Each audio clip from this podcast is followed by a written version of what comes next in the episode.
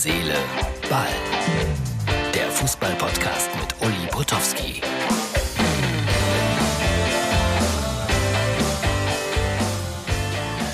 Herz, Seele, Ball, Freunde, das ist die Ausgabe für Freitag und das ist, wenn man so will, eine Sonderausgabe. Das hatten wir noch nie, denn wir haben zum ersten Mal einen Außenreporter eingesetzt. Bernd Schmellenkamp.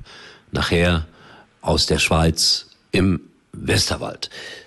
Verloren. 0 zu 1. Unfassbar.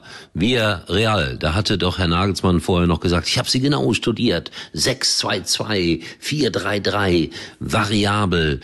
Unsere Spitzen werden dichter oder breiter sein. So ist Fußball. 0-1. Verdient, muss man sagen. Aber es kommt noch ein Rückspiel. Und äh, ich wäre jetzt mal als Bayern-Fan, der ich nicht bin, obwohl das hier steht, ähm, sehr optimistisch, dass das funktionieren könnte. Aber ich will das auch nochmal mit Nachdruck sagen, als äh, deutscher Fußballfan halte ich immer und ausschließlich zu den deutschen Vereinen im Europapokal, egal wie sie heißen. Alte Tradition. Es wird diskutiert, Fußball, 100 Minuten demnächst statt 90 Minuten. Ich habe heute mit Tom Bartels darüber gesprochen, dem berühmten ARD-Reporter, der sagt, Unsinn, es gibt doch die Nachspielzeit. Der Meinung bin ich auch. Ja, also das müssen wir gar nicht groß diskutieren. Jetzt aber kommt diese weltexklusive Premiere. Hans-Peter Priegel, Priegel, mein Gott, einer der ganz großen Spieler vergangener Zeiten, ein, ein großer Star in Italien mit Hellas Verona, italienischer Meister geworden, mit dem ersten FC Kaiserslautern Triumphe gefeiert. Der war im Westerwald, da spielt die Lotto 11, das ist so eine Wohltätigkeitsmannschaft mit vielen Leuten und aus diesem Grunde wurde da, ich glaube, sogar ein neues Stadion eingeweiht oder eine Arena sogar. Und äh, mein Kollege, mein äh, bester Mitarbeiter, mein einziger Mitarbeiter wird er wahrscheinlich auch bleiben, Bernd Schmellenkamp, hat mit ihm gesprochen, da in der kleinen Schweiz sozusagen. Bitte melden.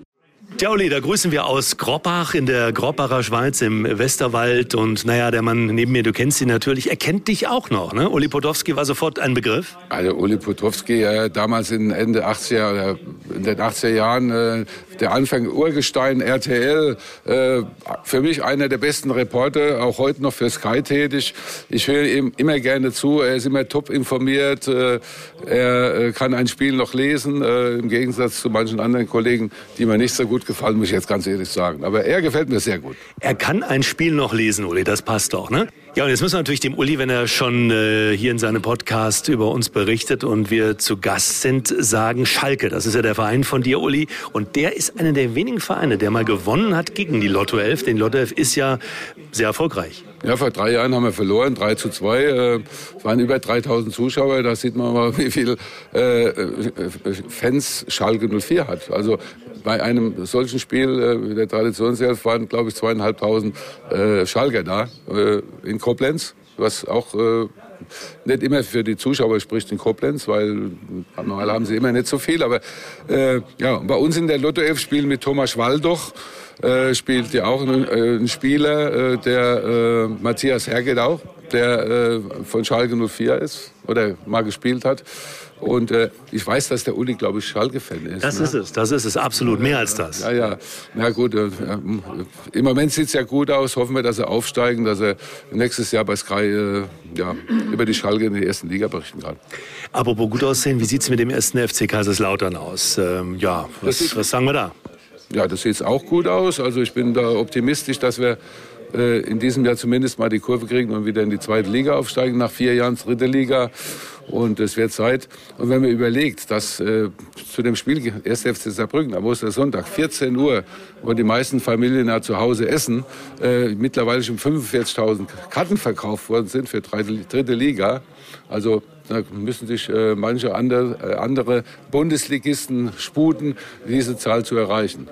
Jetzt wissen das natürlich die Fußballfans von Herz, Seele, Ball, dass äh, Hans-Peter Briegel Leichtathlet früher war. Man sieht es, er ist immer noch gut in Form hier mit 66, aber wurde, und das finde ich immer so ein bisschen ungerecht, die Walz äh, von der Pfalz genannt. Und das können wir heute mal aufklären. Das hängt eigentlich mit Helmut Kohl zusammen, ne?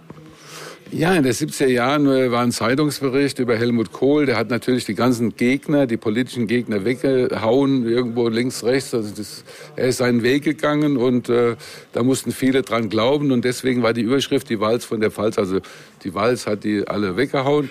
Und dann hat ein Reporter vom Kicker äh, diese Schlagzeile äh, übernommen und äh, hat dann mich jetzt in dem Fall dann auch mal die Walz von der Pfalz äh, genannt und seitdem habe ich den Namen weg. Das heißt, ich lese raus, es ärgert Sie gar nicht. Nee, mich ärgert das nicht. Also mittlerweile habe ich das ja seit 40 äh, Jahren, kenne ich den, den Spruch. Von daher ist das nicht schlimm. Man hat sich dran gewöhnt. Jetzt sagt der Uli ja immer so schön, es ist nur Fußball, nicht despektierlich gemeint, sondern so Richtung derer gemeint, die immer alles erklären wollen, so wissenschaftlich, was auf dem Platz passiert. Es ist nur Fußball, es ist auch viel mit, hat viel mit Glück, viel mit Zufall, viel mit dem Moment zu tun, mit der Energie, mit der Motivation der Menschen, die da auf dem Platz sind.